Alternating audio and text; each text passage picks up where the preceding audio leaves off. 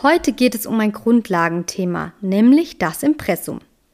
Wenn du dein Business und deine Selbstständigkeit startest, hast du den Begriff sicherlich schon mehrfach gehört und vielleicht auch schon selbst ein Impressum erstellt. Wir schauen uns das Impressum heute aber aus einer anderen Perspektive an. Es wird ein wenig geschichtlich und wir fragen uns, was dieses Impressum eigentlich bedeutet und welchen Zweck es erfüllt.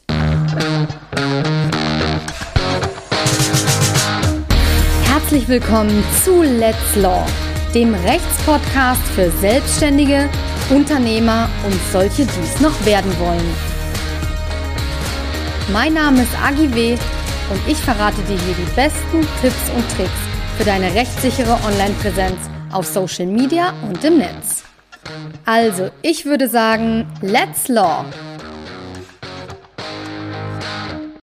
Hallo liebe Online-Durchstarter, ich freue mich, dass ihr heute wieder dabei seid.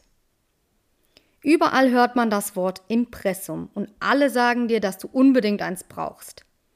Und weil wir uns natürlich alle rechtskonform verhalten wollen, machen wir natürlich eins. Aber du hast eigentlich gar keine Ahnung, was das Impressum so wirklich ist und warum das nötig ist? Nach der heutigen Folge nicht mehr, denn heute erfährst du, was es mit diesem Impressum eigentlich auf sich hat und wer wirklich ein solches braucht.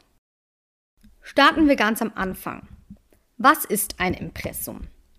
Hierzu machen wir heute eine kleine Reise in die Geschichte. Der Platz des Impressums war im frühen Buchdruck noch der Fuß, also der untere Bereich des Titelblatts eines Buches. Oft grenzte beispielsweise eine Linie das Impressum vom Text ab. Dort stand dann meistens der Erscheinungsort, der Verleger und das Erscheinungsjahr des Buchs. Erst durch die Weiterentwicklung des Verlags und Presserechts gewann das Impressum an Verbindlichkeit. Im Jahr 1530 wurde eine allgemeine Impressumspflicht erstmals im Buchwesen im Heiligen Römischen Reich von dem Reichstag eingeführt. Nachdem sich das Internet in den 1990er Jahren der breiten Öffentlichkeit öffnete und das World Wide Web populär wurde, ergab sich die Forderung nach einem eindeutigen Impressum im deutschsprachigen Raum. Die wesentliche Reform der deutschen Gesetzgebung im Bereich der Information und Kommunikation erfolgte durch das Informations- und Kommunikationsdienstegesetz von Juli 1997.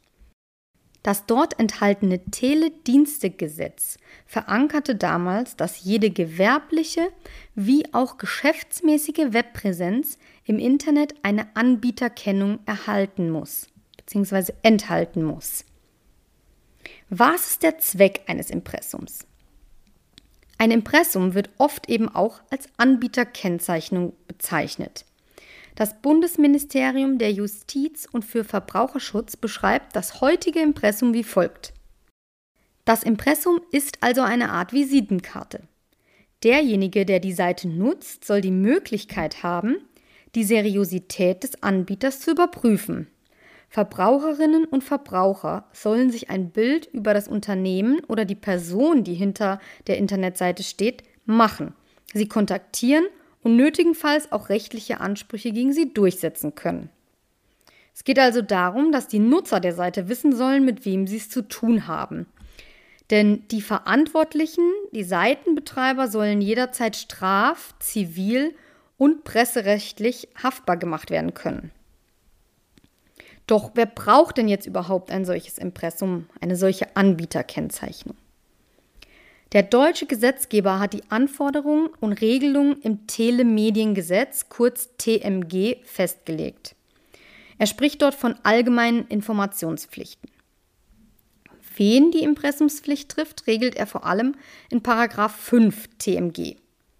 Dort spricht man von Diensteanbietern, die geschäftsmäßig in der Regel gegen Entgelt Telemedien anbieten.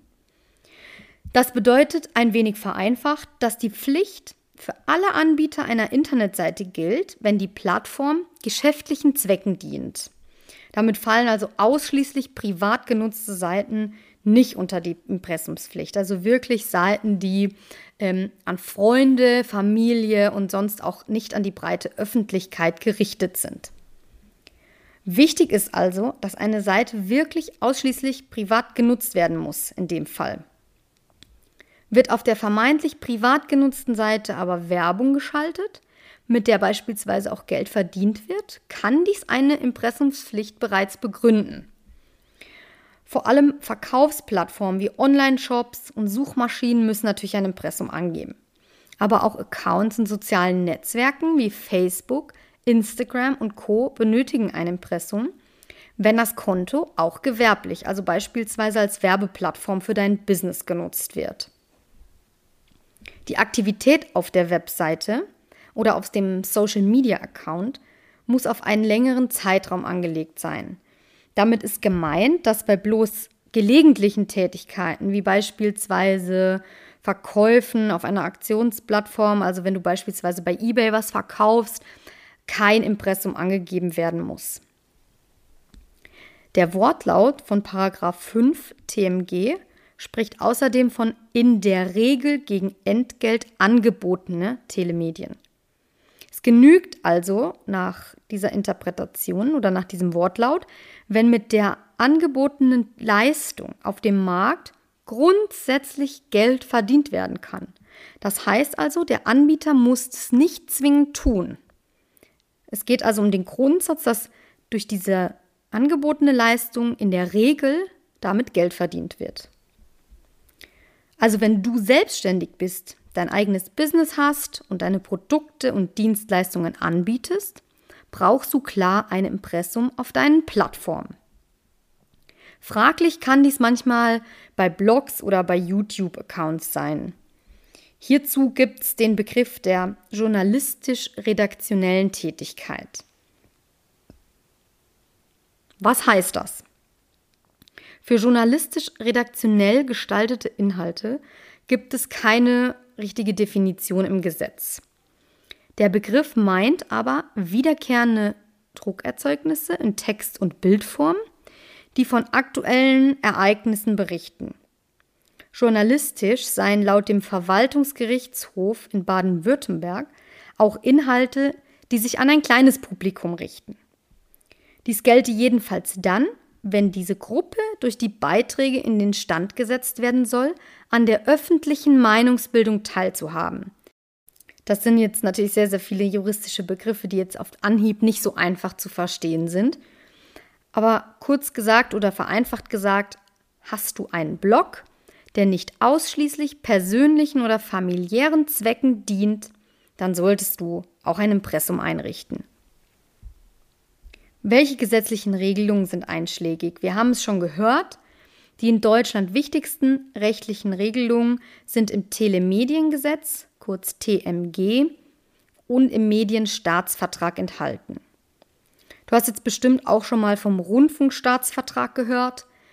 Und zwar der frühere Rundfunkstaatsvertrag wurde zuletzt mit Wirkung zum 1. Mai 2019 angepasst und zum 7. November 2020 durch den Medienstaatsvertrag abgelöst. Also es sind jetzt wirklich das Telemediengesetz und der Medienstaatsvertrag die einschlägigen geltenden gesetzlichen Regelungen in Deutschland.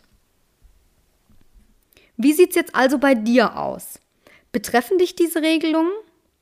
Hast du schon ein Impressum für deine Internetpräsenz erstellt? Oder hast du heute gemerkt, dass du ein Impressum brauchst?